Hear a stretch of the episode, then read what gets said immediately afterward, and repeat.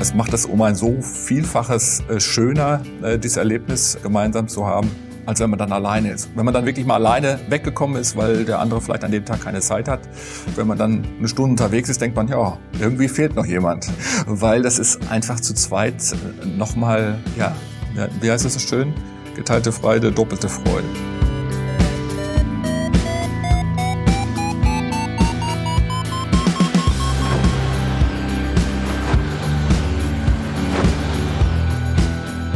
Potsglitz, der Lugleits Podcast. Geschichten aus dem Kosmos des Gleitschirmfliegens. Heute mit Markus Kaub und Lucian Haas am Mikrofon. Gleitschirmfliegen im Flachland heißt, keine Berge, von denen man aus starten kann und an deren Flanken man dann seine Thermiken findet. Gestartet wird an der Winde, und dann gehört es schon zur Kunst, den thermischen Einstieg zu finden, um schließlich auch dort stundenlang in der Luft bleiben zu können. Markus Kaub aus Münster blickt in puncto Flachlandfliegen auf 25 Jahre Erfahrung zurück. Die meisten seiner Flüge hat er tatsächlich aus der Winde heraus absolviert. Und obwohl er bereits einige über 100 Kilometer Flüge auf seinem XC-Konto stehen hat, ist sein größtes Ziel beim Fliegen aber ein anderes. Oben bleiben, Airtime sammeln. Über die Jahre hat er viel Erfahrung gewonnen und Rezepte entwickelt, wie man auch im Flachland lange Flüge schaffen kann. In dieser Folge von Potsglitz erklärt er einige der Zutaten. Es geht unter anderem um Vorteile des Stufenschlepps, die Bedeutung des Wolkenschattens für die Thermikablöse, Techniken, um sich sicher unter niedrigen Luftraumdeckeln entlanghangeln zu können und noch einiges mehr. Der Wissensschatz, den Markus hier ausbreitet, dürfte nicht nur Alpen, sondern auch manch eingefleischten Flachlandfliegern diverse Aha-Momente servieren. Zuvor muss ich aber noch etwas loswerden. Ein großes Dankeschön an alle Hörer und Leser, die Potsglitz und den zugehörigen Blog Lugleitz schon unterstützen. Ihr helft mir sehr, diese Projekte immer weiterzuentwickeln und dabei werbefrei, also auch unabhängig zu halten. Wenn du noch nicht zu den Förderern gehörst, das nach dem Hören dieser Podcast-Folge aber dringend ändern willst, dann findest du alle nötigen Infos wie einen PayPal-Link oder Banküberweisungsdaten auf der Website von Lugleitz und zwar dort auf der Seite Fördern. Wie viel du vielleicht geben willst, bleibt übrigens ganz dir überlassen. Wer sich unsicher ist, dem empfehle ich als unverbindlichen Richtwert einen Euro pro Podcast-Folge und zwei Euro pro Lesemonat auf Lugleitz. Markus, du hast vor 25 Jahren deinen Windenschleppschein gemacht und bist seither fliegerisch viel im Flachland rund um Münster unterwegs. Hat sich die Flachlandfliegerei über die Jahre verändert? Ja, die hat sich schon verändert. Ich glaube, dass man im Flachland, um dort erfolgreich fliegen zu können, vor allen Dingen lange fliegen zu können, sehr sensibel die Verhältnisse in der Luft analysieren muss und erkennen muss vor allem. Und ähm, diese Lernkurve, glaube ich, ist im Vergleich zum Fliegen in den Bergen äh, deutlich länger. Und von daher hat sich wirklich über die Zeit das Flachlandfliegen für mich schon deutlich verändert. Einfach weil immer mehr, Erf halt die Erfahrung immer weiter angewachsen ist. Und diese Erfahrung ist nötig, um da weiterkommen zu können. Genau, also die, die Erfahrung und mit der Erfahrung äh, kommt der Erfolg. Und man beginnt dann immer mehr sich auf Details konzentrieren zu können, für die man am Anfang überhaupt keine Antennen hatte oder überhaupt keine Wahrnehmung. Ja, ob das zum Beispiel ja um ähm, Thermik oder Windbewegungen in Getreidefeldern oder Maisfeldern äh, sie wahrzunehmen, um äh, Schwalben auch eine größere Entfernung wahrzunehmen, Wolkenschatten äh, in Kombination mit möglichen Abrisskanten wahrzunehmen. Und das ist, das hat ganz, ganz lange gedauert, bis ich das dann auch in Zusammenhang bringen konnte mit dem Suchen nach einem möglichen nächsten Aufwind. Bist du da für dich in irgendeiner Weise sehr systematisch bei vorgegangen oder sagst du, das ist so eine Erfahrung, die sich mit den Jahren im Grunde einschleicht und irgendwann ist es mehr so, halt, man hat es im Bauchgefühl und fliegt dann halt danach? Sowohl als auch. Also es ist natürlich viel durch Ausprobieren, durch Erfolg und Misserfolg und dann, ähm, ich habe ja eigentlich relativ früh angefangen, auch immer schon ähm, meine Flüge äh, mit aufzuzeichnen, also mit eine, eine Kamera mitlaufen zu lassen und äh, gerade wenn es dann nicht fliegbar ist oder in den Wintermonaten mir äh, diese Flüge immer wieder angeschaut.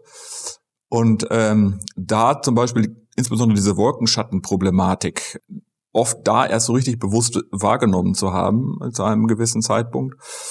Also von daher schon so ein bisschen analytisch. Dann war ich natürlich immer, wenn irgendwelche Informationen übers Flachland, wenn, wenn irgendwelche erfahrenen Piloten, äh, Sepp Geschwendner zum Beispiel, hat ja auch äh, hier und da immer wieder mal, ähm, oder hat man Informationen bekommen können.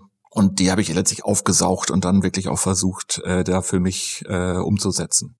Du hast jetzt schon mehrfach das Wort Wolkenschatten jetzt erwähnt. Was ist an Wolkenschatten für dich so entscheidend oder wonach guckst du dann dabei? Was machen diese Wolkenschatten? Ja, also Wolkenschatten sind ja letztlich bedeuten auf dem Boden eine extreme Temperaturänderung.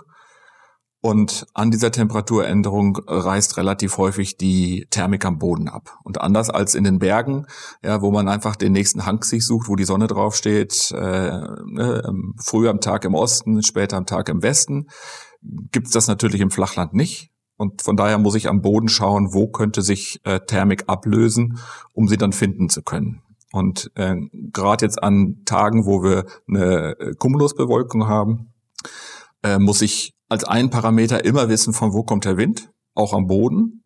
Das ist möglicherweise nicht oder ist häufig nicht immer die gleiche Windrichtung äh, wie in der Höhe, gerade wenn man hoch ist. Der, der Wind dreht ja mit der Höhe auch noch ein bisschen, das, das muss man berücksichtigen. Und da muss man halt neben den Wolken und allen anderen Dingen, die man zu beachten hat, äh, schauen, wie ziehen die Wolken am Boden.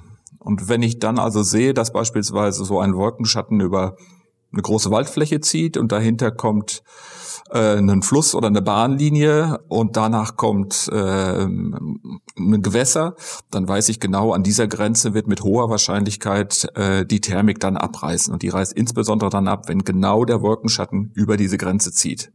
Und wenn ich dann den Zeitverzug und den Windversatz versuche so ein bisschen mit zu kalkulieren und dann eventuell Glück habe, die dazugehörige Wolke schon im Vorfeld zu erkennen, dann ist das eigentlich der Garant für den nächsten Lift nach oben. Du sagst jetzt Zeitverzug. Ähm, wie lange braucht denn die Thermik von dem, wo du sagst, da kommt jetzt unten der Wolkenschatten an und du bist dann in irgendwie 1000 Meter Höhe oder keine Ahnung, was du da bist.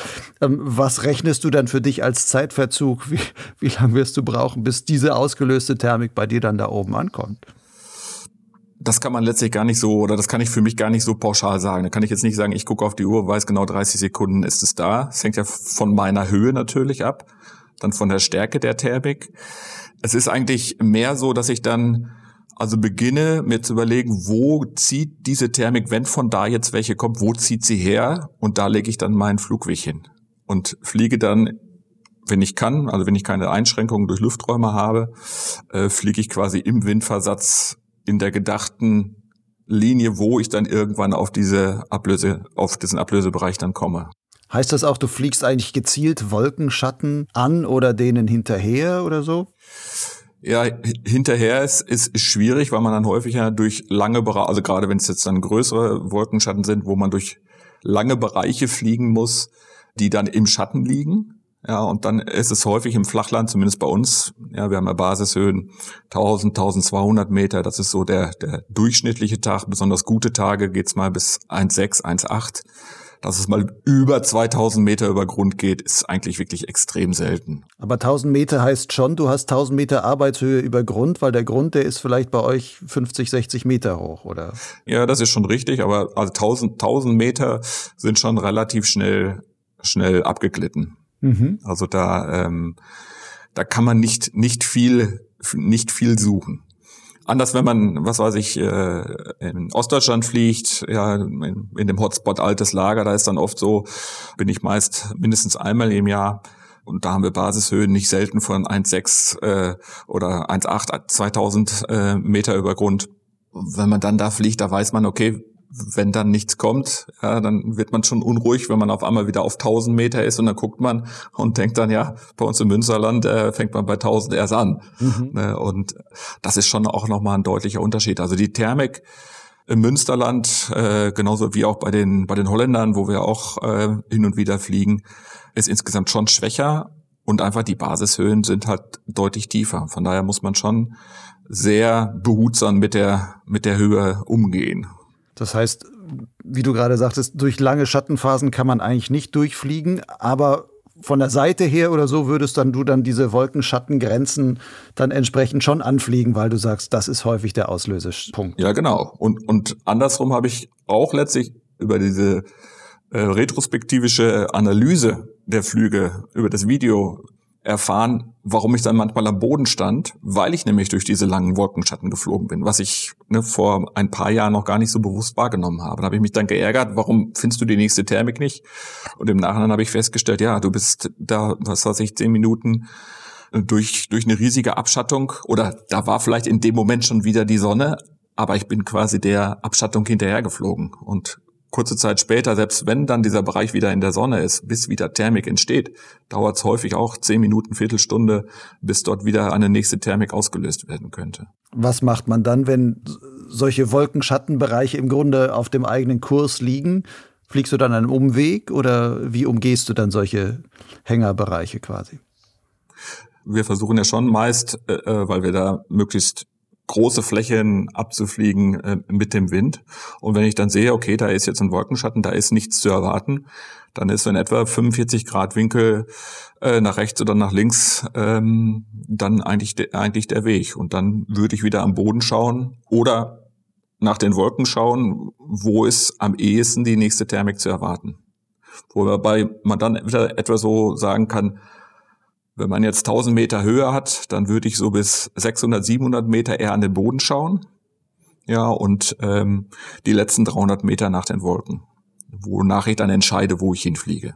Nach dem Boden schauen heißt dann aber auch für dich eben nach diesen Wolkenschatten schauen. Wolken, nach Wolken schauen heißt für dich, ich, du guckst nach oben, wo orientierst du dich an den Wolken hin? Aber am Boden schauen heißt eben auch nach Wolken schauen, aber dann eben nach den Schatten, den die Wolken werfen. Und anderen Strukturen, die natürlich in der Landschaft dann da irgendwie vorherrschen. Ja, genau. Wolkenschatten ist ja nur eine Struktur am Boden, die wichtig ist.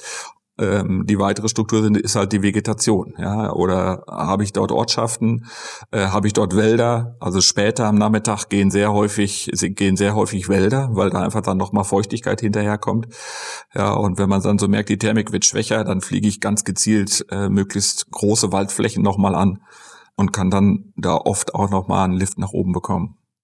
Wenn du das jetzt so abstufen würdest, ist dieser Wolkenschatten vielleicht sogar der wichtigste Bereich der Ablöse, weil du immer sagst, da habe ich immer eine klar erkennbare, definierte Ablösekante. Und dann ist zwar vielleicht der Untergrund mal mehr, mal weniger stark erwärmt und hat damit vielleicht liefert eine weniger starke Thermik entsprechend vielleicht, aber die Ablöse dürfte ja durch den Schatten so oder so kommen. Also ist das letzten Endes einer der wichtigsten Faktoren im Flachland, zumindest wenn Wolken da sind? Ja, würde ich schon sagen, weil ich muss ja über die Flächen sowieso fliegen, ja und äh, und dann orientiere ich mich immer zusätzlich nach den nach den Wolkenschatten und lege dann den Weg halt ja wie gesagt entweder geradeaus oder äh, 45 Grad nach links nach rechts, ähm, um um einfach jede mögliche Option einen Aufwind nach oben zu finden mitzunehmen. Das setzt ja jetzt voraus, du bist jetzt schon oben, kannst oben gucken, wo sind die Wolkenschatten, wo sind die Thermiken. Eine der größten Schwierigkeiten für viele Leute beim Flachlandfliegen ist es ja überhaupt erstmal so hoch zu kommen, beziehungsweise den Anschluss an die erste Thermik zu finden und dann weiterzukommen. Also Flachlandfliegen heißt, wenn man da hochkommen will, ich brauche erstmal den Windenstart und so etwas.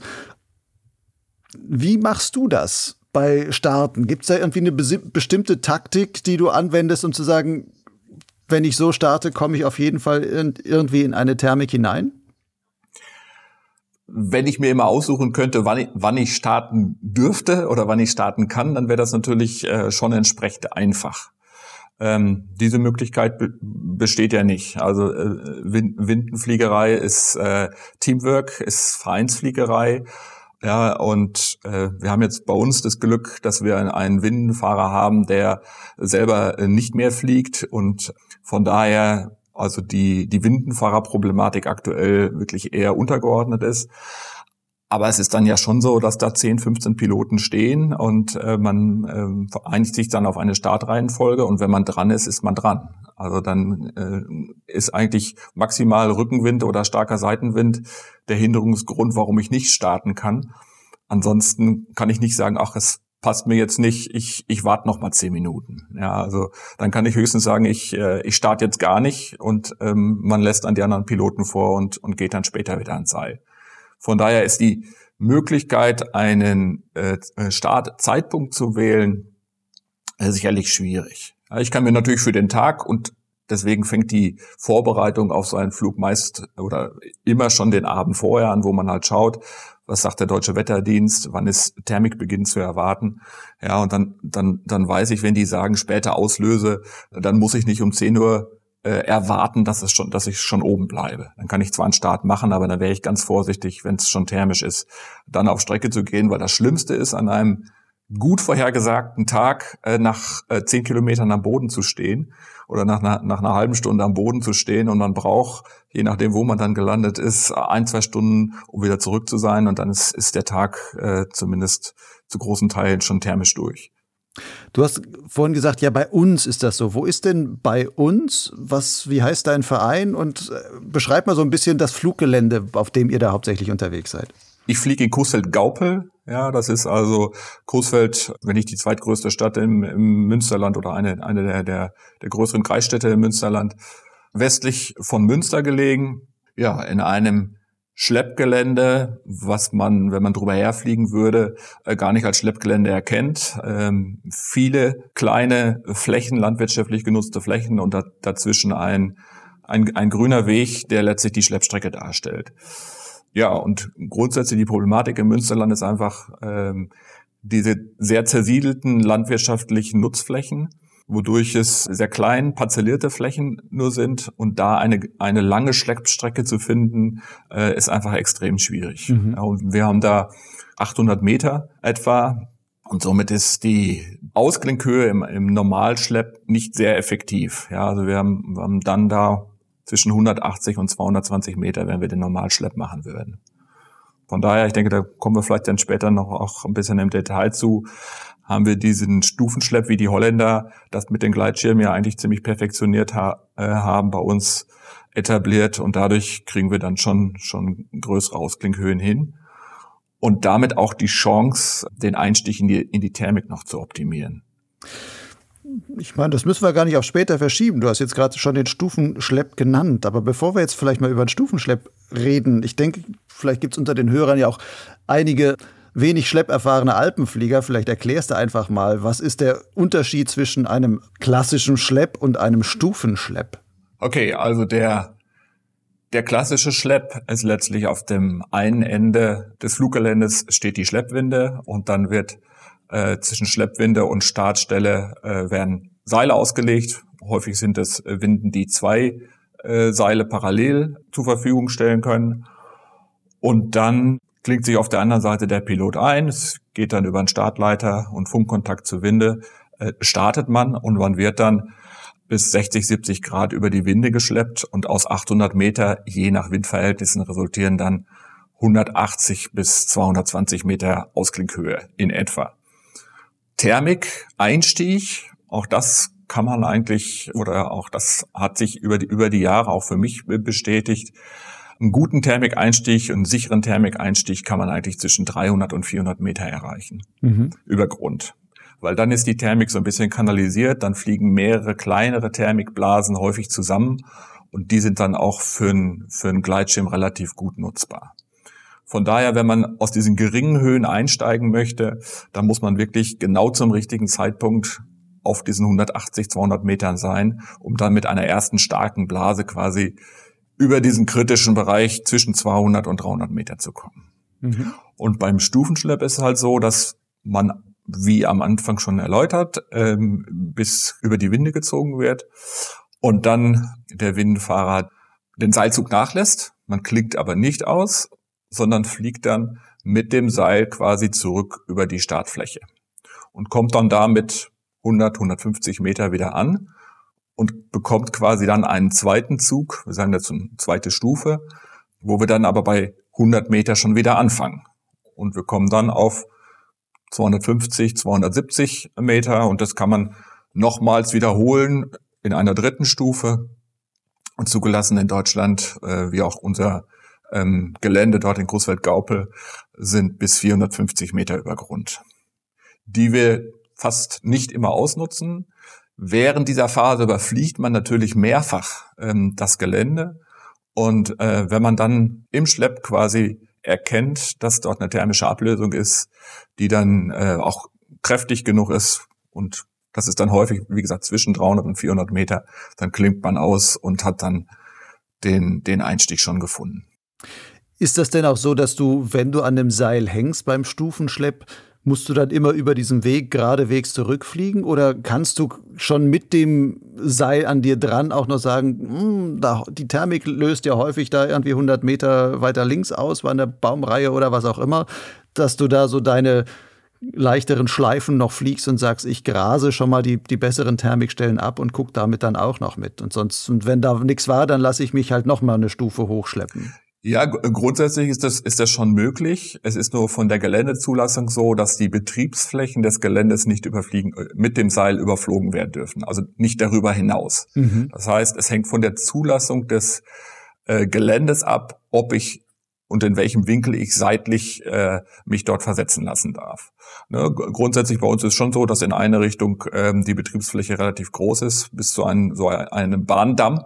Ja, und dieser, dieser Bahndamm ist häufig auch wieder Auslöse äh, für eine Thermik. Und äh, dann ist schon so, dass man in der zweiten Stufe, wenn man zwischendurch noch nichts gefunden hat, wo man sagt, naja, okay, äh, man, man ist auch beim Zurückfliegen, um das vielleicht noch zu erläutern, beim Zurückfliegen mit dem Seil, merkt man schon, okay, hier ist die Thermik. Ja, ich bin aber noch gerade bei 250 Meter, das könnte noch ein bisschen knapp sein.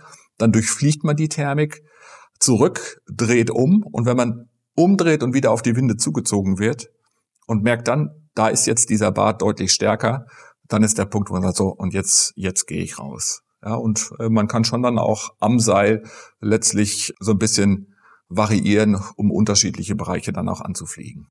Wäre es denn auch möglich, dass man beispielsweise sagt, ich lasse, also ich finde immer nichts, ich sinke dann auch immer wieder tiefer, so dass man auch sagen könnte, ich kann fünf, sechs, sieben Stufen machen, wobei ich dann immer quasi wieder von 250 auf 150 Meter runter sinke und mich dann vielleicht auch mit verringerten Zug wieder hochschleppen lasse, so dass man sagen kann, ich bleibe so lange in der Luft und am Seil, bis ich endlich diese eine Thermik gefunden habe, die mich hochbringt. Ja, also an thermisch aktiven Tagen, so ist, so ist es zumindest bei uns, ist es letztlich so, dass man nach zwei, drei Stufen auf jeden Fall einen Einstich hat. Ja, und ich habe in den, in den letzten Jahren, wenn thermisch aktive Tage da sind, ähm, brauch, brauchen die erfahrenen Piloten bei uns ein, maximal zwei Schlepps und dann sind, sind wir unterwegs. Also dann, dann sind wir, sind wir weg.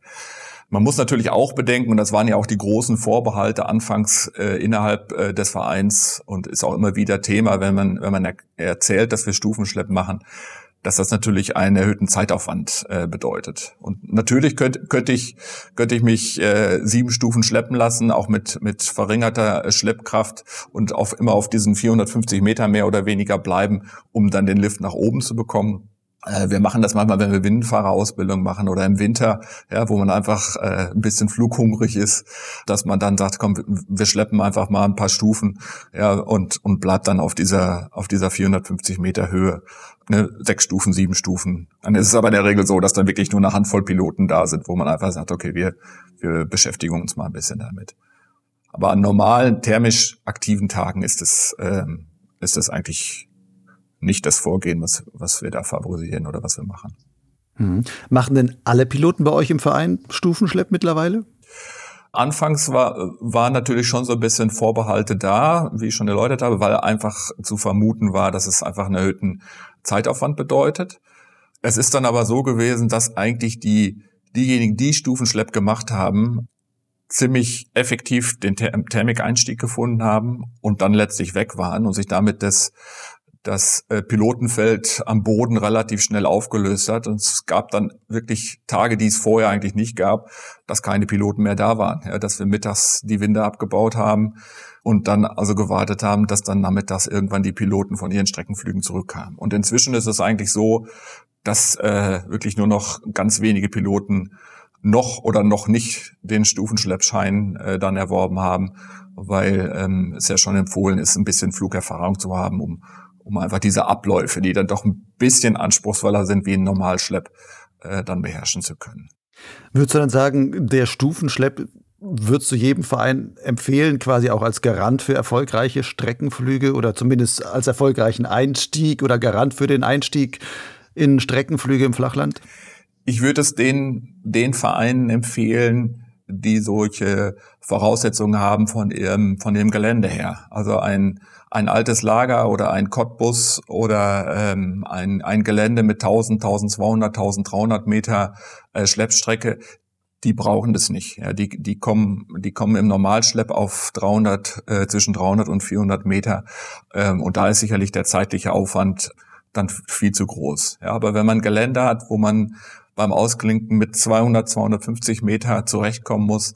Ähm, und wenn es die technischen Voraussetzungen und die Geländevoraussetzungen zulassen, würde ich, würde ich da immer favorisieren, wenn Interesse besteht, Thermik zu fliegen. Und das ist ja eigentlich bei den, bei den meisten Piloten so, würde ich das immer favorisieren. Und die Chance, eine Thermik-Einstück zu bekommen, ist sicherlich deutlich höher. Ich gehe mal davon aus, dass du dann, wenn du geschleppt wirst, immer Stufenschlepp machst, weil du natürlich deinen Einstieg, den sicheren Einstieg in die Thermik haben willst. Jein, ich, ich habe das dann, als wir den Stufenschlepp etabliert haben, habe ich dann auch sehr, sehr häufig wirklich die maximale Höhe mitnehmen wollen. Ja, habe gesagt, okay, 450 Meter ist immer besser als 350 und natürlich besser als 250. Hab dann aber häufig auch die Erfahrung gemacht, äh, weil im Flachland die Thermik häufig posiert.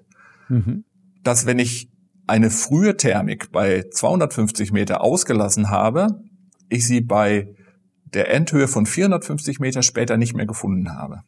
Weil es ist ja nicht so wie in den Bergen, ich fliege dann an den Prallhang und steige dann wieder ein, sondern wenn ich sie nicht sehe, äh, ist sie möglicherweise anschließend weg. Das heißt, wenn ich starte und ich habe eine starke Thermik und bin mindestens 200, 250 Meter hoch und habe sie am Seil wirklich werde also durch, durch eine Thermik geschleppt und habe drei, vier Sekunden wirklich starkes Steigen, dann steige ich auch in dieser Höhe heute aus.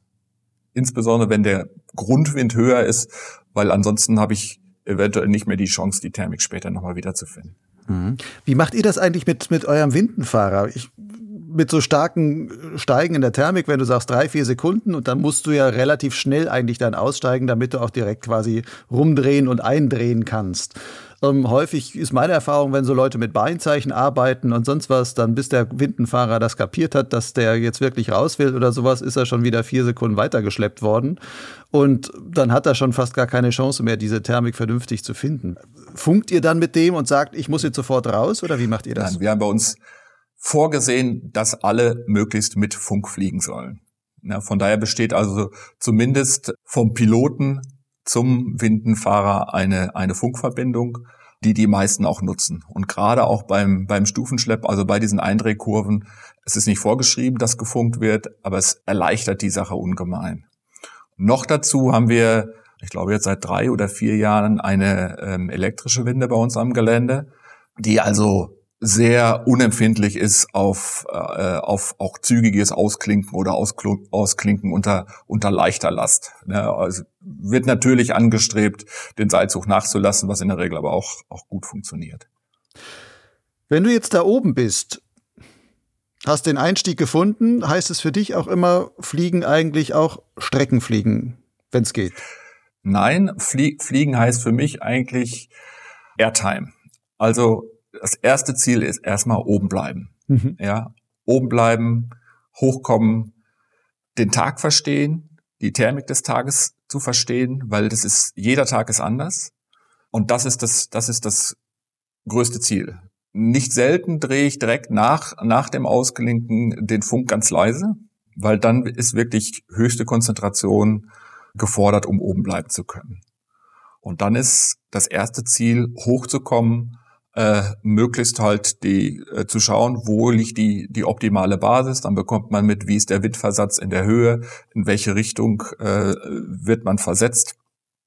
Und dann beginnt eigentlich erst so die Überlegung, okay, wenn man die Basis erreicht hat, ähm, wohin fliegt man weiter? Ähm, Gibt es eventuell, wir haben den äh, Flughafen Münster-Osnabrück bei uns in dem Bereich. Das, äh, und wenn wir halt südwestliche Winde haben, dann ist man nach, nach einer Viertelstunde eigentlich in den Begrenzungen, wo man dann Höhenbegrenzung zunächst hat. Und dann muss, fängt quasi der, der taktisch, die taktische Überlegung an, wie kann ich, wie kann ich diesen Bereich umfliegen.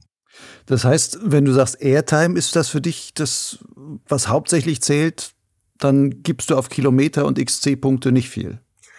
Ja, genau. Also ähm, es ist halt natürlich schön, äh, irgendwann im, ähm, im DRV XC auch ein paar Kilometer zu sehen und auch hin und wieder mal äh, über 100 Kilometer dort stehen zu haben.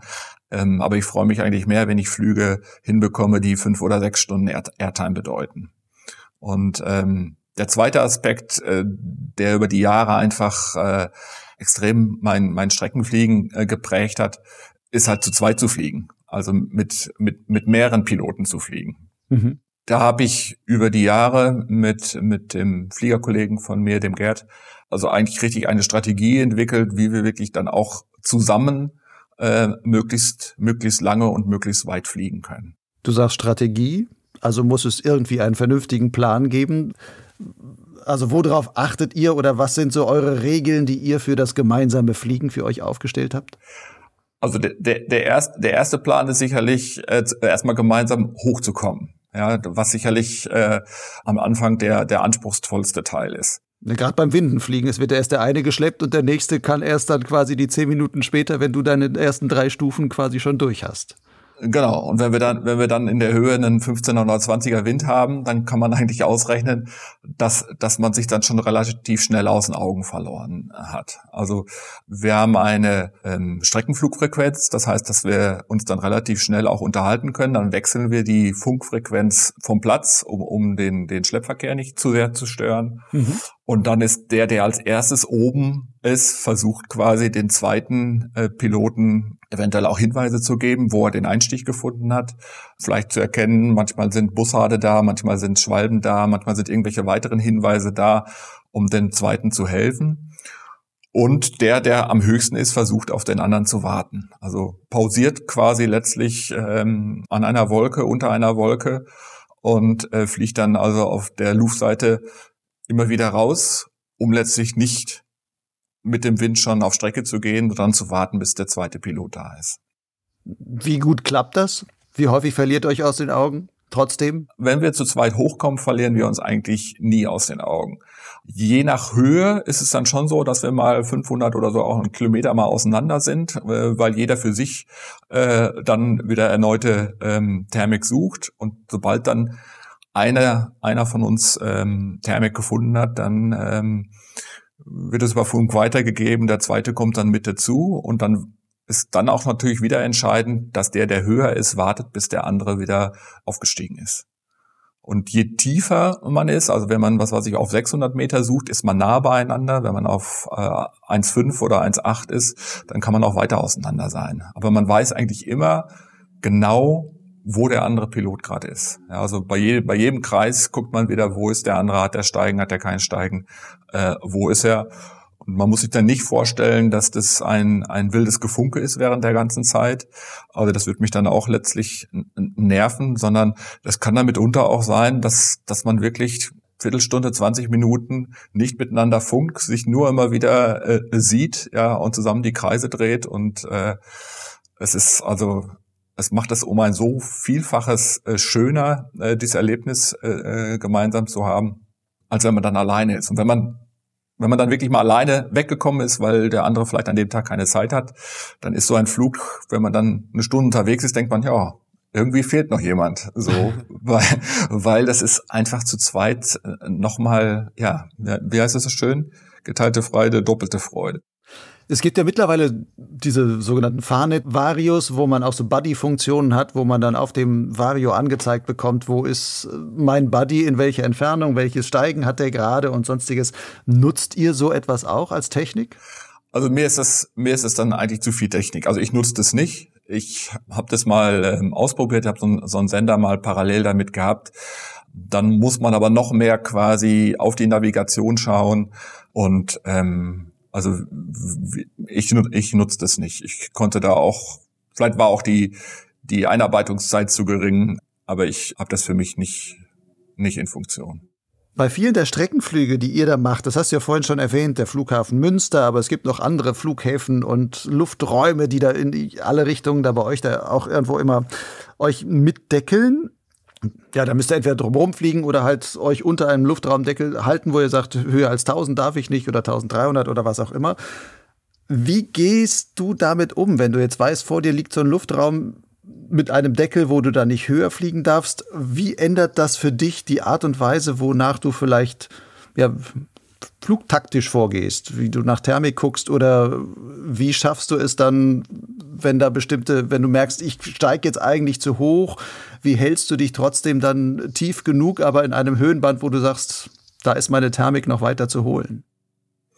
Wie eben schon erläutert, ja, bei der, bei der Thermiksuche hatte ich ja dann, hatte ich ja gesagt, wenn, wenn so ein Wolkenschatten da ist und ich, ich dann ausweichen muss, im 45-Grad-Winkel versuche ich natürlich frühestmöglich, wenn ich erkenne, es könnte mich langfristig in diesen Luftraum äh, oder dieser Luftraum könnte für mich relevant werden, versuche ich möglichst frühzeitig schon meinen seitlichen Winkel weg von diesem Luftraum zu wählen. Ja, also einen 45-Grad-Winkel äh, dann vorzuhalten, um letztlich nicht rein gedrückt zu werden. Weil es ist nichts schlimmer, in einer tollen Thermik äh, aussteigen zu müssen, weil dann eine Höhenbegrenzung durch einen Luftraum das verhindert.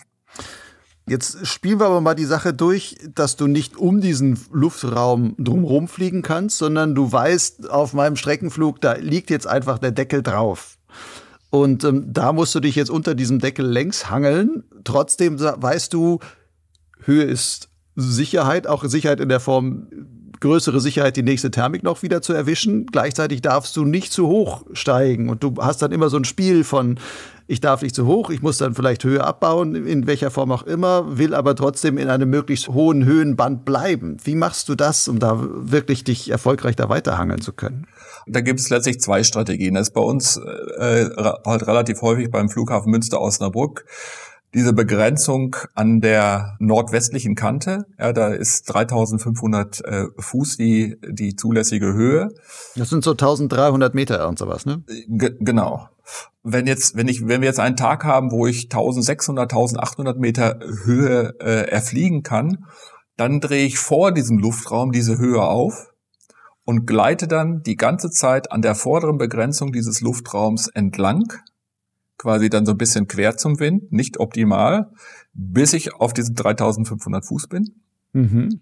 um dann, wenn ich auf diesen 3500 Fuß bin, unter dem Luftraum durchzugleiten und auf der Rückseite quasi relativ schnell wieder rauszukommen. Das gelingt aber natürlich nur, wenn, wenn der Tag so gut ist, dass ich vorher diese riesige Höhe aufbauen kann. Ansonsten ist lange Gleitstrecken ohne Thermik, quer zum Wind oder in, auch im 45 Grad Winkel sind sehr stark äh, die Höhe vernichtend. Das hieße jetzt in maximaler erlaubter Höhe unter dem Luftraum durchgleiten. Genau. Ja, dann ist so mit, mit 50 Meter Abstand quasi zur oberen Begrenzung, ist immer so das angestrebte Ziel, höher dann nicht, weil das ja gestaffelt ist. Und dann quasi in dieser Höhe drunter durchgleiten. An Tagen, wo das nicht geht, weil zum Beispiel der Wind zu stark ist, dann ist eigentlich die Strategie, weil die Thermik zieht ja mit dem Wind auch durch diesen Luftraum. Mhm. Dann ist die Strategie, auf der Luftseite dieser Thermik rauszugehen, also noch vor dem Luftraum, so weit runter zu sinken, dass man unter dem Deckel ist.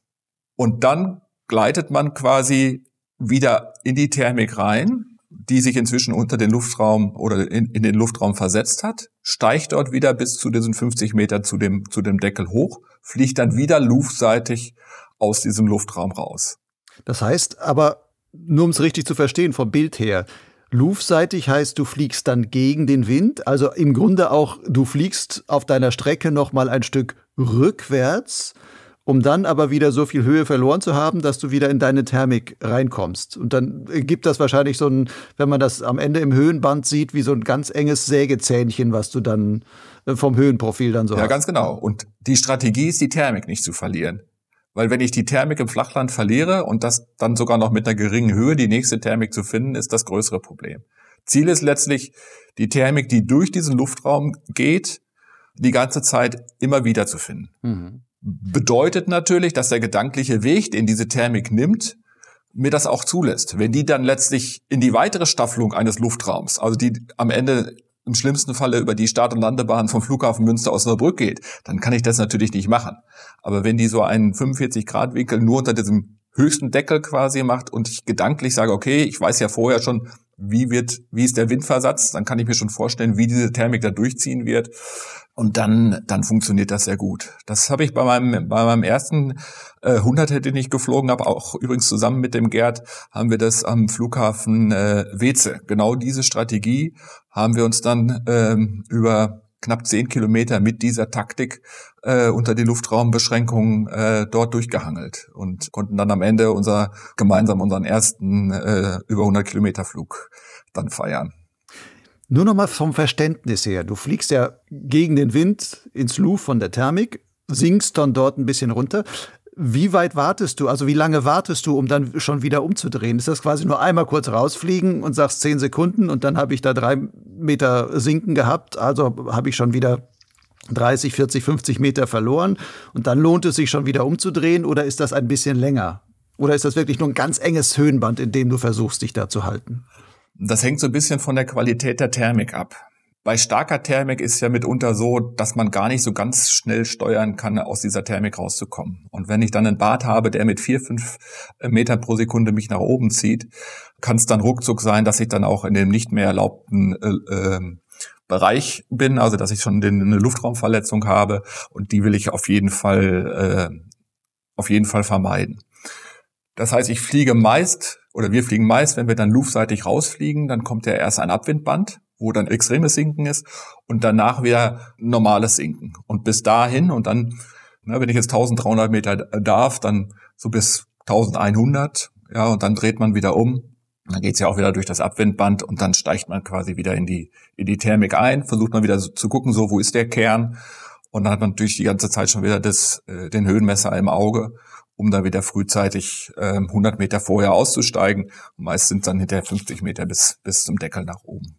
Und was nutzt du dann auch? Guckst du beispielsweise auf dein GPS und sagst, du fliegst genau deinen Flugpfad, den du rausgeflogen bist, fliegst du genau auf dem Pfad wieder zurück, um zu sagen, jetzt weiß ich, dass ich wenigstens genau wieder auf die Thermik treffe? Da gucke ich nicht auf den Pfad, weil durch den Windversatz ist das möglicherweise woanders. Also da fliege ich wirklich nach Gefühl und finde dann quasi die Steigen ja wieder und spüre dann beim Reinfliegen in der Steigen, ob ich wieder genau im aufs Zentrum zufliege oder ob ich seitlich bin.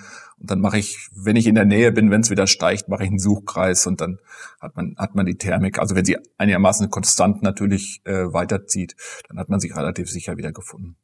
Ist das auch eine Technik, die du vielleicht manchmal beim Wolkenthermikfliegen nutzt, dass du sagst, du drehst bis unter die Wolke auf. Jetzt wäre Taktik eins Du fliegst dann einfach mit dem Wind unter der Wolke weiter, bist dann vielleicht ein bisschen schneller als die Wolke und fliegst dann irgendwann auf der Lehseite von der, von der Wolke dann raus.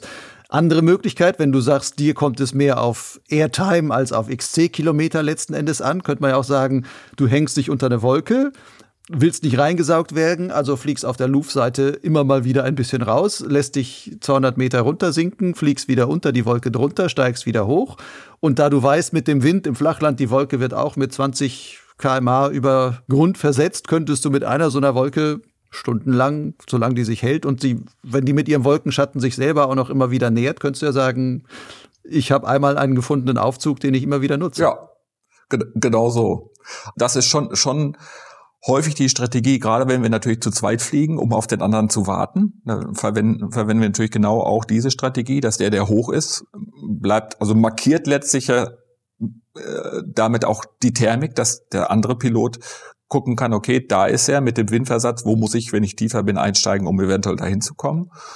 Und damit man nicht in, der, in die Wolke eingesogen wird, fliegt dann der höhere wirklich luftseitig in der gleichen Taktik vorne raus, sinkt wieder und steigt dann wieder ein, solange bis man wieder zusammen ist.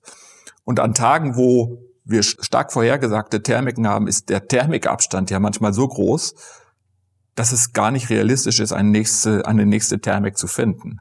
Und dann ist es wirklich so, dass wir ne, mit der Wolke, mit einem 15er, 20er Höhenwind uns einfach eine halbe Stunde, Stunde übers Land blasen lassen, äh, bis dann diese Thermik möglicherweise irgendwann dann doch zerfällt und dann, also diese Wolke zerfällt, um dann, dann äh, weiter zu suchen. Also es ist nicht selten, dass wir wirklich dann diese Wolke so lange nutzen, bis sie nicht mehr effektives Steigen liefert. Du sagtest jetzt gerade an Tagen mit besonders starker Thermik sind die Thermikabstände so groß. Warum ist das? Ja, da müsste man, glaube ich, jetzt sehr intensiv noch in die, in die Theorie gehen. Also ich, erklären kann ich das nicht. ich kann es jetzt nicht herle herleiten. Es ist auf jeden Fall erflogenerweise auch wirklich so, dass wenn die Basis extrem hoch ist, es ist sehr schwierig ist, die nächste Thermik zu finden. Ah, das sind jetzt aber zwei Sachen. Du hast gesagt, äh, starke Thermik und hohe Basis. Ist es jetzt an Tagen mit hoher Basis, wo der größere Abstand ist, oder an Tagen mit starker Thermik? An Tagen mit hoher Basis. An Tagen mit, mit hoher Basis ist die, sind die Thermikabstände häufig so groß, dass man, dass man die nächste Thermik, äh, wenn man sie nicht sofort findet, schwierig nur erreichen kann, ja. Das heißt, je höher die Basis ist, desto eher ist es auch sinnvoll zu sagen, ich hänge mich einfach an diese Wolke dran, lass mich mit dem Höhenwind und mit der Wolke verblasen, anstatt jetzt zu sagen, ich fliege jetzt mal direkt weiter und hoffe, dass ich dann wirklich die nächste finde. Ja.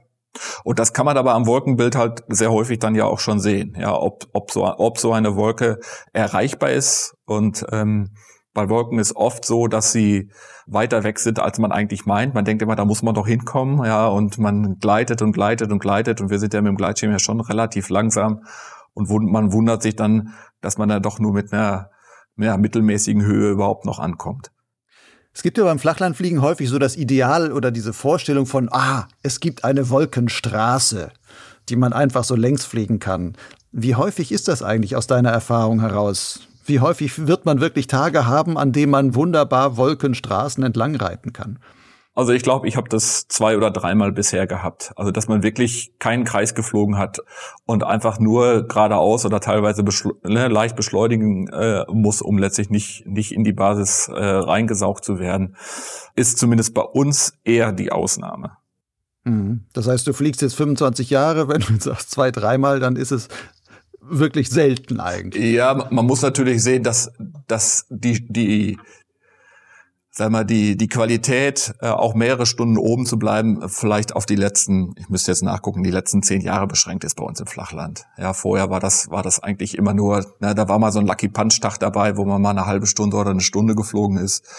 Ähm, und eigentlich erst, sag mal, in den letzten, in den letzten zehn Jahren, würde ich jetzt so grob überschlagen, ist es dann wirklich so, dass man reproduzierbar immer wieder oben bleibt und auch lange oben bleibt. Das hat sicherlich zum einen mit der Erfahrung zu tun, die man gesammelt hat, ähm, aber sicherlich auch mit der äh, Veränderung der Geräte.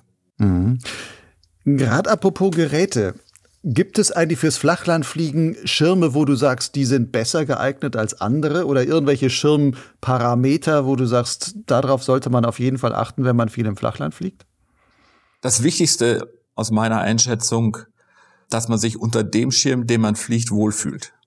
Dass man den Schirm, äh, den man fliegt, nicht mehr kennenlernen muss, sondern dass man, dass man da quasi ein Gespür hat äh, dafür, was an dem Schirm passiert. Und ob das dann ein A-Klasse-Schirm ist oder ein B- oder ein C-Klasse-Schirm oder ein Hochleister, ein Zweiliner, was auch immer, ist letztlich erstmal, um im Flachland lange zu fliegen, aus meiner Sicht nicht relevant. Wenn ich unter einem Schirm fliegen würde, wenn ich jetzt unter einem D-Schirm fliegen würde oder so einem absoluten Hochleister und ich Stress hätte, diese Kappe über mir zu halten, da würde ich mit Sicherheit nicht lange fliegen und dann hätte ich auch mit Sicherheit da keinen Spaß dran. Also das wird, wird für mich nicht die Erfüllung geben. Mhm. Klar ist natürlich, je höher kategorisiert diese Schirme sind, habe ich dann natürlich die Chance, auch gegen den Wind und quer zum Wind und eventuell geschwindigkeitsmäßig oder auch Strecken ähm, äh, Streckenkilometer äh, mäßig sicherlich dann noch effektiver zu sein. Aber äh, das ist nicht das, was ich möchte, was, was mir das Fliegen gibt.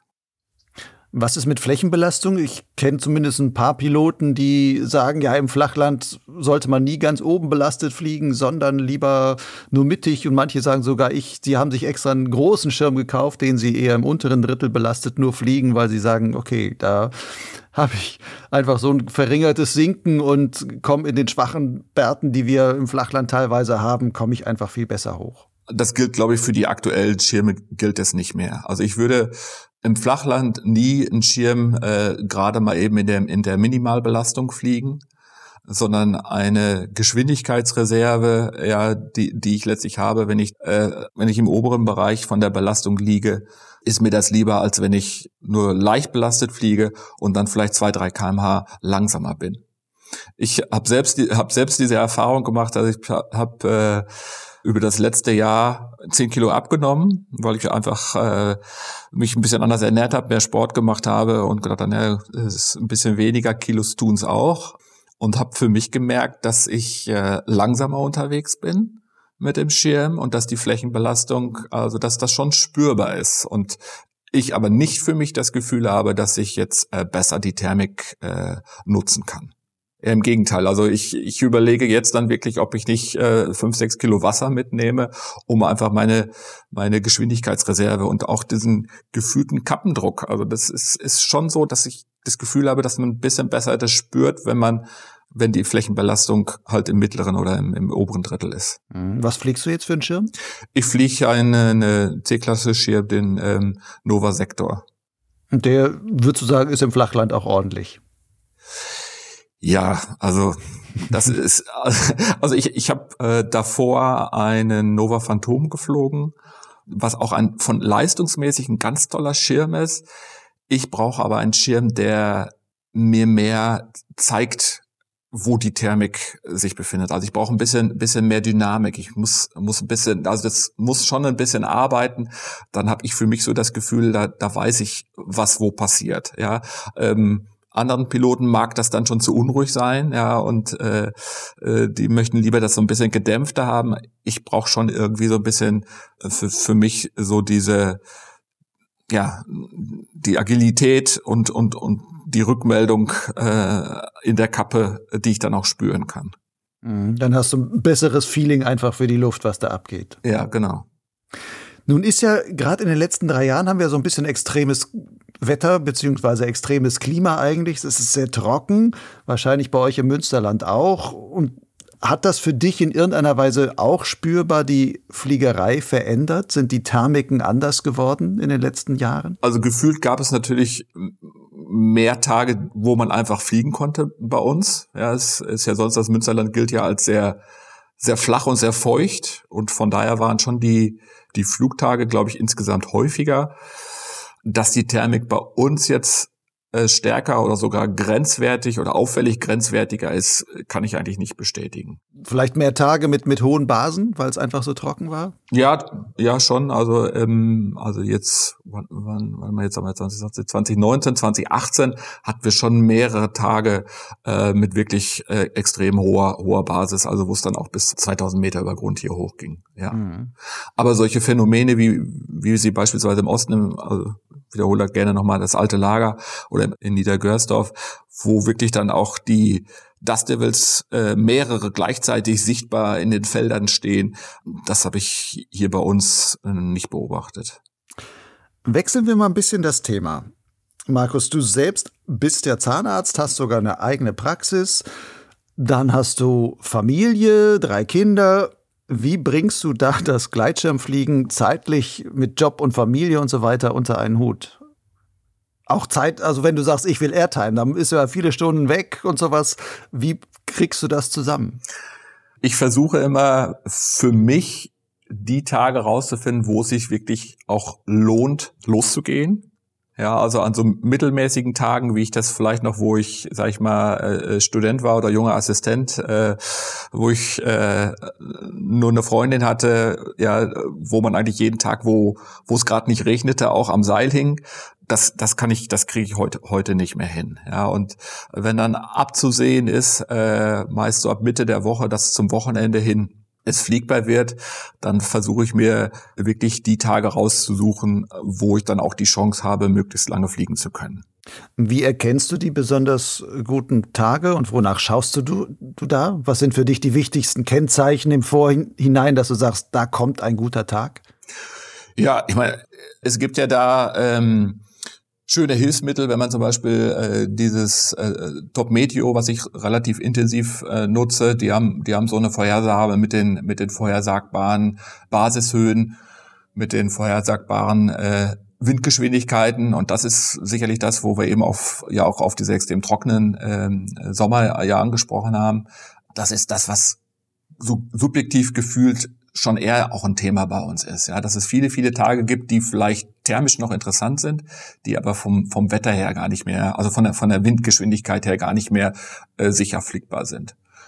Und ja, und das sind so die, die Parameter, wo ich dann schaue, was haben wir für Wind, welche Windstärke und ähm, Thermikgüte, ob die jetzt dann besonders gut oder, oder nur mittelmäßig ist, das ist eigentlich nicht, nicht so ausschlaggebend. Also wenn ich an so einem Tag Zeit habe und es organisieren kann, dann versuche ich dann einen Tag, der, der gut fliegbar ist, wo Thermik zu erwarten ist, den versuche ich dann zu nutzen. Beschreib mal so von den wichtigsten Parametern her, was wäre für dich so ein Ideal bezogen auf Windgeschwindigkeit, Basishöhe und wo du sagst, das ist auch noch angenehm zu, flieg zu fliegende Thermik oder so? Bodenwind um 10 kmh wäre wär, ideal. 15 kmh geht auch noch. Und dann sind immer noch mit die Böen angegeben. Also wenn Böen sind mehr als 30, ist schon eher grenzwertig. Also lieber Böen um 20. Ja, wenn dann in, in den Mittagsstunden mal ein 30, 35er dabei ist, äh, dann ist das ja auch, und das sind ja alles Modelle, also von daher muss man das immer auch natürlich vor Ort dann auch nochmal entscheiden und Ansonsten Basishöhe bei uns, wenn da steht, was weiß ich, äh, Mittag oder frühen Nachmittag 1,4, 1,6, also 1400, 1600 Meter äh, Basishöhe, keine Ausbreitungstendenz, dann äh, spricht das schon für einen tollen Tag. Vor drei Jahren hast du ja auch noch zusätzlich einen echten Pilotenschein gemacht. Ich sag mal echt, du fliegst jetzt heute UL ähm, Dreiachs gesteuert. Was hat dich daran fasziniert, neben dem Gleitschirmfliegen, wo du schon viel Zeit reinsteckst, zu sagen, jetzt mache ich auch noch den UL-Schein? Ähm, äh, zur Ergänzung nochmal, es ist, bleibt letztlich ein, eine, äh, wie, wie heißt es noch so schön? Warte mal. Ähm, es ist also es ist kein Pilotenschein, sondern deswegen werden wir ja von den richtigen Piloten ja immer belächelt. Das ist ja ein Luft, also wir sind ja Luftsportgeräteführer ah. und, und, und das UL ähm, gehört also auch zu den Luftsportgeräten. Also wir sind kein, eigentlich nach wie vor keine richtigen Piloten. Äh, ist ja immer so eine Wortglauberei. Nein, warum ich das getan habe, es war mir eigentlich zu wenig ja, zu wenig Flugzeit insgesamt. Also dann, wenn das, wenn ähm, der Herbst dann kommt und es eigentlich nicht mehr möglich ist zu fliegen, hatte ich für mich so die Vorstellung, ich, ich muss noch weiter irgendwas in der Luft tun. Ja, und ähm, da war dann einfach äh, das OL, wo man mitfliegen kann, einfach nochmal eine, eine schöne Ergänzung, äh, wo man bis in den Herbst rein, wo man im Sommer auch bei den höheren Windgeschwindigkeiten ne, auch sicherlich äh, noch fliegen kann, wo es mit dem Gleitschirm besser ist, am Boden zu bleiben und einfach diesen Horizont und ähm, ja, die Airtime einfach nochmal zu verlängern. Das heißt, du bist einfach fluggeil und sagst, Gleitschirm reicht mir da nicht, es gibt zu wenig Tage insgesamt aufs Jahr gesehen und die restlichen Tage, wo ich mir auch noch frei nehmen könnte, die will ich dann mit dem UL nutzen. Genau so. Wobei, wenn ich, wenn ich die Wahl habe, mit dem UL oder mit dem Gleitschirm zu fliegen, dann äh, wähle ich immer den Gleitschirm. Weil das ist doch das, das Fliegen, was, was ich am, am ursprünglichsten fände. Und äh, ja, im UL äh, knattert der Motor, ja, es ist, es ist laut. Es ist schön, ja, man, man, man kommt mal auch in Bereiche, wo man mit dem Schirm nie hinkommen würde. Aber diese Taktik in der Thermik, äh, dort in dem Wind zu sitzen, äh, was weiß ich, die Kiefernwälder zu riechen im Sommer und was weiß ich, die, äh, wenn man über, über einen äh, Mähdrescher fliegt, der gerade am Dreschen ist, dieses, dieses Korn zu riechen, hunderte Meter drüber, das sind einfach, einfach Dinge, die, die kann ich mit UL nicht erfahren und das ist das, was das Gleitschirmfliegen irgendwie so besonders macht. Nun hast du ja mit Gleitschirmfliegerei viel, viel mehr Erfahrung dann jetzt auch schon. Gibt es denn Sachen, wo du sagst, da gibt es Dinge, die ich aus der Gleitschirmfliegerei mitnehme, die mir beim OL-Fliegen nützlich sind oder die dir da in irgendeiner Weise weiterbringen, wo du weißt, das weiß jetzt ein anderer OL-Flieger nicht? Dem fehlt dieser Gleitschirmhintergrund und haha, da kann ich den jetzt was auch immer was mit da, damit anfangen? Ja, also wenn man wenn man mit den UL-Piloten dann spricht, die ne, wenn dann so ein Flugtag gewesen ist und und man man setzt sich hinterher noch zusammen oder steht zusammen, dann kommt dann heute, boah, das war heute so thermisch und es hat mich so durchgeschüttelt und und irgendwie so, wenn ich da mit dem UL unterwegs bin und sehe halt eine Wolke, die sehr effektiv ist und ich habe jetzt keine Lust, mich da äh, durchschütteln zu lassen, dann umfliege ich die einfach äh, vorher schon. Ja, also ich, ich glaube, dass man einfach, wenn man wenn man weiß, äh, wie Thermikwolken oben aussehen, dass man das beim beim UL-Fliegen auch da mit berücksichtigen kann. Bist du auch mit dem UL schon mal bewusst Thermik geflogen, dass du sagst, wunderbar, ich regel jetzt die Motorleistung runter und kurbel trotzdem 500 Meter hier hoch? Also wir haben da in der Haltergemeinschaft letztlich nicht, nicht ein, ein UL, was, was wirklich in der Lage ist, Thermik zu fliegen. Aber ich habe unter einer großen Wolke schon mal den, den Motor wirklich ins Standgas gezogen und habe dann ein paar Kreise dort gemacht, habe auch ein paar Meter Höhe gewinnen können. Aber es, äh, es macht keine Freude. Also das, äh, dafür sind, ist einfach das Fluggerät da nicht, nicht ausgelegt. Und es hat mir mir nicht wirklich Spaß gemacht. Nun stehst du dann immer vor der Entscheidung Gleitschirm oder UL. Gibt es auch Möglichkeiten, das zu verbinden? Ja, also wie, wie gesagt, wenn ich es aussuchen kann, dann würde ich würde ich immer den Gleitschirm bevorzugen. Ich habe jetzt äh, zwei, zweimal letztlich das ähm, das Glück gehabt, das kombinieren zu können. Ich bin ähm, ich bin ja bei diesem Nova Team Deutschland äh, und wir haben da äh, einmal einmal im Jahr machen wir eigentlich ein, ein Treffen und das war ähm, in 2018, warte mal, nee, in 2019 ähm, wollten sich im Bayerischen Wald treffen über ein verlängertes Wochenende. Das ist natürlich die Fahrtstrecke für ein, für ein Wochenende bis nach, nach Regensburg sehr lang und durch Zufall passte das gerade mit der Verfügbarkeit des ULs. Und das Wetter war einfach auch gut. Und dann bin ich äh, freitags nach der Arbeit mit dem UL nach äh, Regensburg auf einen kleinen äh, Flugplatz geflogen, habe dann meinen Gleitschirm ausgepackt, die anderen Teampiloten haben mich da abgeholt und dann sind wir am Hausstein heißt, glaube ich, der, der Berg dort, sind wir dann nach einer exzellenten Geländeanweisung fliegen gegangen. Da habe ich meinen längsten Flug bisher gemacht von über äh, 150 Kilometern. Und äh, ja, und dann haben wir den, den Abend miteinander verbracht und dann am Sonntag bin ich dann morgens wieder ins UL gestiegen und war am späten Nachmittag wieder zu Hause. Und äh, das wäre sicherlich mit dem Auto kaum machbar, öffentliche Verkehrsmittel oder Bahn äh, mit äh, darunter auch in dem Zeitfenster sicherlich nicht machbar. Neben der ganzen Fliegerei oder mit der ganzen Fliegerei machst du ja auch immer wieder Videos. Sowohl von deinem Gleitschirmflug, teilweise auch Videos von, von deinen UL-Flügen und sowas. Und vieles davon hat auch so ein, ich nenne es mal so ein Erklärbär-Format, wo du dann auch wirklich zeigst, was du da machst und wie du das machst und im Flug teilweise auch sagst, was da passiert oder im, im Nachhinein aufbereitet hast. Das ist ja nun auch sehr zeitaufwendig, sowas. Was treibt dich an, anderen da so viel noch weiter vermitteln zu wollen? Ja, vielleicht hat das so ein bisschen mit meiner Historie zu tun. Ich war also 20 Jahre an der, an der Uni, auch in der Lehre tätig und ähm, habe dann immer die Rückmeldung bekommen, dass es immer besonders gut ist, wenn spannend erzählt und wenn man spannend erklärt und möglichst praktisch was erklärt. Und ich hab, weiß gar nicht warum, habe irgendwann mal angefangen, einfach so einen Flug mal zu erklären, was ich mir dabei denke. Und da waren dann die Rückmeldungen, so positiv, äh, dass ich gedacht habe, ja, ne, es macht mir halt einfach Spaß und äh, sich dann äh, an nicht fliegbaren Tagen hinzusetzen und ähm, diese Dinge aufzubereiten, dann beschäftigt man sich ja auch wieder mit der mit der mit der Fliegerei und das ist einfach meine Motivation, das zu tun. Welches deiner Videos sollte man auf jeden Fall mal gesehen haben? ja, ist schwierig. Ja, wo du sagen würdest, aus dem kann man vielleicht als nur nicht so erfahrener Flachlandflieger am meisten lernen oder da ist der meiste Infogehalt noch drin oder sowas. Es gibt einmal einen Streckenflug, das ging knapp 100 Kilometer nach, nach, nach Bramsche, also nach Nordosten von uns aus.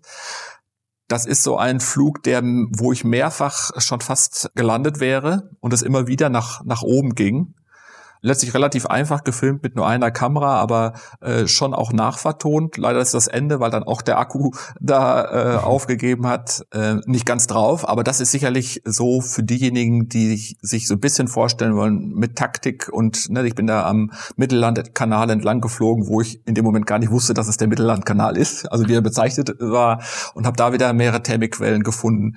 Ähm, da kann man das, glaube ich, so ganz gut nachvollziehen, was wir eben auch besprochen haben.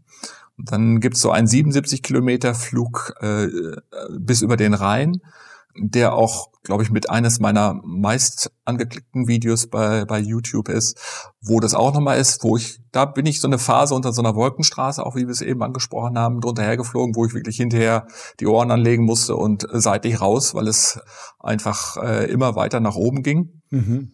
Und dann äh, habe ich letztlich diesen äh, Streckenflug, den ich, den ich mit mit Gerd zusammen meinen ersten Hunderter, äh, da gab es auch halt Videoaufnahmen und das habe ich letztlich in in vier Teile zerteilt wo dann auch am Anfang die Problematik war, was wir eben auch besprochen haben, dass ich, dass wir nicht hintereinander weg den Einstich gefunden haben und wir eine Stunde eigentlich beide alleine geflogen sind und uns dann erst nach einer Stunde treffen konnten, um dann gemeinsam weiter zu fliegen. Und ähm, da ist so ein bisschen auch diese Taktik noch mehr erklärt, mit dem Luftseite wieder rausfliegen aus der Thermik. Und äh, also wen das inter interessiert, der kann da sicherlich sich das ein oder andere Detail da mal zu Gemüte führen. Markus, wir kommen langsam zum Ende, aber eine Frage bleibt mir noch. Aus all deinen Jahren der Fliegerei, die du jetzt da schon als Erfahrung da darfst, gibt es irgendwelche Erkenntnisse oder Erfahrungen, die du anderen und auch Nachwuchspiloten oder sowas auf jeden Fall ans Herz legen würdest, wo du sagst, das ist eigentlich so etwas, wo du sagst, hm, das kann ich anderen Leuten nur empfehlen zu tun oder worauf sie achten sollten? Also ich für mich, wenn jemand fragt, was soll ich machen, damit ich, damit ich dieses Erlebnis für mich optimal habe, würde ich sagen, das Wichtigste ist, entdecke die Gelassenheit. Wenn man fliegt, nicht verbissen zu sein, ich will jetzt unbedingt oben bleiben, ich will jetzt unbedingt lange fliegen. Mhm. Ja, oder dann zu sagen, ich gehe fliegen, um dieses Erlebnis zu haben. Und aus diesem Erlebnis heraus entwickelt sich letztlich ein wunderbarer Flug, wo man dann auch von zehren kann, wo man, also wenn ich tolle Flüge ha gehabt habe, ja, dann äh, bin ich die, die nächsten Tage immer noch quasi voll von diesem Erlebnis und das ist das, was das für mich ausmacht. Und das würde ich eigentlich allen versuchen zu vermitteln, dass das wirklich ähm, das ist, was das ausmacht. Und wie auch schon, aber da muss natürlich jeder für sich selber. Ich, ich würde nie, wenn jemand sagt, so, ich möchte jetzt auch Strecken fliegen, ich möchte Thermik fliegen, ich würde nie so rum anfangen zu sagen, ich muss jetzt die optimal äh, Kilometerleistung bringen. Ich muss jetzt meinen 50er Kilometer, meinen 50 Kilometer Flug machen, ich muss jetzt meinen 100 Kilometer Flug machen. Diese Strecken kommen von selbst. Ich würde immer empfehlen, entspannt zu versuchen, möglichst lange oben zu bleiben und dann kommen die Strecken von selbst. Was ist mit diesem Teamflug? Würdest du auch sagen, das ist etwas, was ich jedem empfehlen kann? Oder ist das doch so kompliziert, dass man dafür schon ein deutlich erfahrener Pilot sein muss, damit das auch wirklich gemeinsam klappt? Ja, also Erfahrung ist sicherlich nicht hinderlich dabei. Es müssen die beiden Piloten zusammenpassen. Also die beiden Piloten müssen in etwa die, die gleiche Qualifikation haben, also den gleichen Stand. Also kann auch durchaus sein, dass Piloten, die noch nicht so lange fliegen, dass sie das miteinander gut hinbekommen.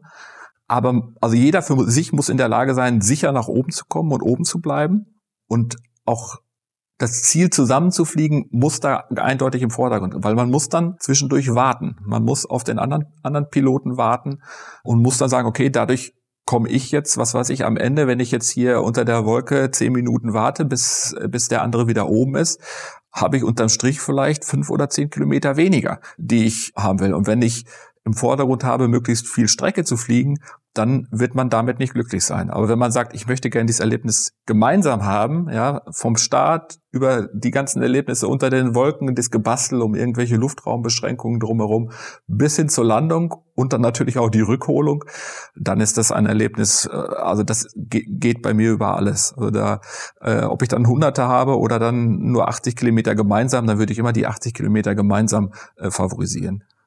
Und gibt es nur irgendein Ziel, einen besonderen Flug, ein bestimmtes Erlebnis oder so, das du noch auf deiner Bucketlist stehen hast? Ja, ich möchte, möchte einmal bei uns hier zu Hause landen. Also einmal, einmal in Münster. Ich habe das schon ein paar Mal angesetzt. Ich bin da leider immer kläglich gescheitert. Äh, und nicht, weil es so weit ist. Es sind, glaube ich, keine 30 Kilometer. Aber hier ist der, der Deckel bei 762 Meter. Das heißt, ich müsste eine Strecke von etwa 10 Kilometer mit 762 Meter hier hingleiten um dann hier bei uns, äh, da wo ich wohne, um die Ecke ist ein äh, großer, ein großer Sportpark und daneben landwirtschaftliche Nutzflächen, wo man locker landen kann. Aber da hinzukommen, ist es halt sehr anspruchsvoll, diesen Luftraum bezwingen zu können. Und das ist das große Ziel. Ich habe das schon halt versucht, mit der Taktik äh, der Thermik hinterher zu fliegen. Ja, bin ich äh, nach fünf Kilometern unter diesem Luftraum dann gescheitert. Und dann habe ich bei einem Schwachwindtag mal versucht, quer reinzufliegen. Und dann hat aber die Höhe leider auch nicht gereicht, um bis hier hinzukommen. Also das äh, ist noch mein Ziel, was ich auf jeden Fall irgendwann noch mal hinbekommen möchte. Gut, Markus, dann hoffe ich mal, dass dieser kleine, aber feine Wunsch dir auch noch in Erfüllung geht. Ich danke dir für die sehr schönen Erzählungen über das Flachlandfliegen und die vielen kleinen Tricks und Tipps, die du dabei hattest. Ich denke, da kann man sehr, sehr viel rausziehen und wünsche dir eigentlich nur alles Gute. Ja, vielen Dank für das Gespräch, vielen Dank für den Austausch und ganz meinerseits dir auch alles Gute und gesund bleiben. Auf jeden Fall. Das war Markus Kaub im Gespräch mit Lucian Haas. In den Show Notes zu dieser Podcast-Folge auf Lugleitz habe ich einige weiterführende Links zusammengestellt. Unter anderem zu Markus YouTube-Kanal, seinem Blog namens Two Birds, aber auch einem Text auf Lugleitz, in dem ich mal erklärt habe, warum eine hohe Basis im Flachland mit einem größeren Abstand zwischen den Thermiken einhergeht. Von Potsglitz gibt es übrigens schon rund 40 Hörstunden an weiteren Podcast-Folgen. Du findest sie auf Soundcloud, Spotify, iTunes, Google Podcasts und vielen weiteren Audiokatalogen. Wenn du keine Folge verpassen willst, kannst du Potsglitz auch einfach im Podcatcher deiner Wahl abonnieren. Aber vergiss nicht, gerade wenn du regelmäßiger Hörer und vielleicht auch Leser von Lugleitz bist, würde ich mich freuen, wenn du meine Arbeit als Förderer unterstützen würdest. Am Ende zitiere ich gerne nochmal Markus Kaub. Der sagt, entdecke beim Fliegen die Gelassenheit. Wer entspannt fliegt, fliegt länger und kommt weiter. Ciao.